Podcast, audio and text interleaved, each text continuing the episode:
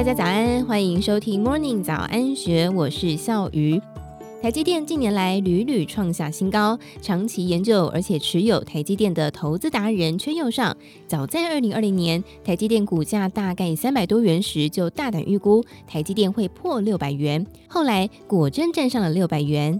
二零二一年十二月份，阙又上在电视节目当中表示，看好台积电平均四点五到六年之间股价有机会翻倍。从六百元变成一千两百元，因为华尔街预估台积电每一年的盈余成长率是百分之十六。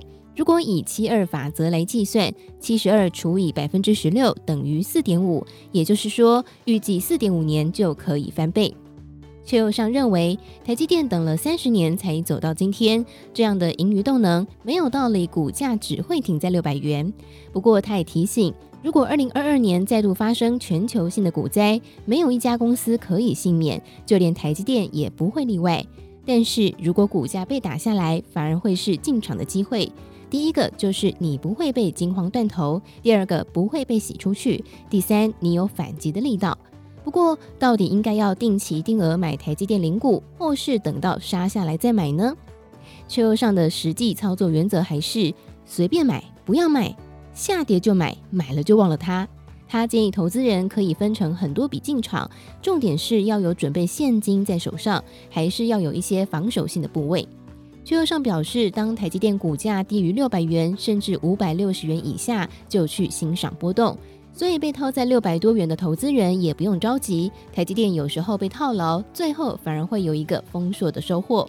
以下内容摘自邱尚老师在二零二零年出版的《慢标股台积电的启示录》，以第一人称的观点分享是哪四大的信念支撑，让他能够接受慢也欣赏标，才能够收获十倍标速成长的果实。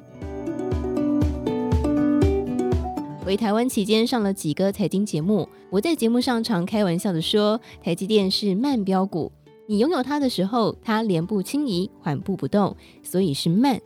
一旦你把它卖掉的时候，股价就开始飙涨，所以叫做慢飙股。对很多人来说，这是事实，却也是慢飙股的特征。市场上没有一档股票可以终年狂飙不止的。会错失慢标股，其实是只关注了价格，而忽略了价值所导致。改善之道，只有从根本去了解价值的判读。台积电可慢可标，慢的时候是反映大环境的挑战。标的时候是它呈现优质管理的成果。这种情况不仅发生在台积电，也发生在当今全美市值第一的苹果以及星巴克等等的龙头公司。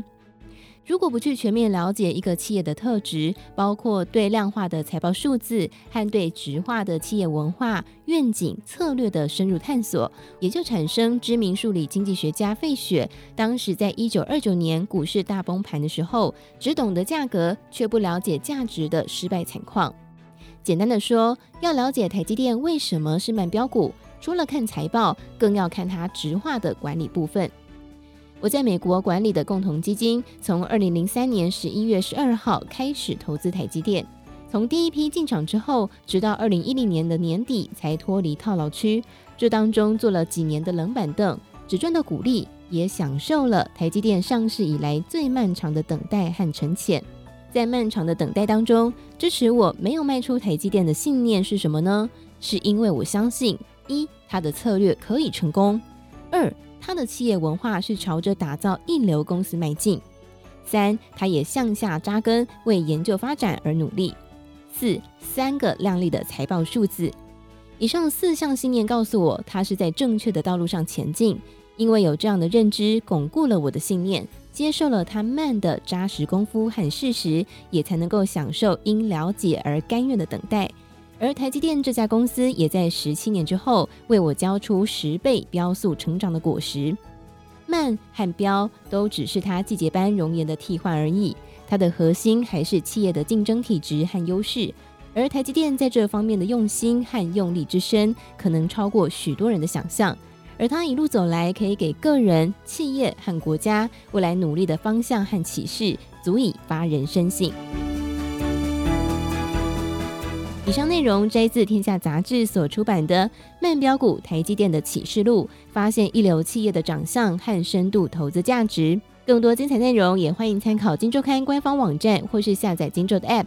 有任何想法也欢迎留言告诉我们。祝福您有美好的一天，我们明天见，拜拜。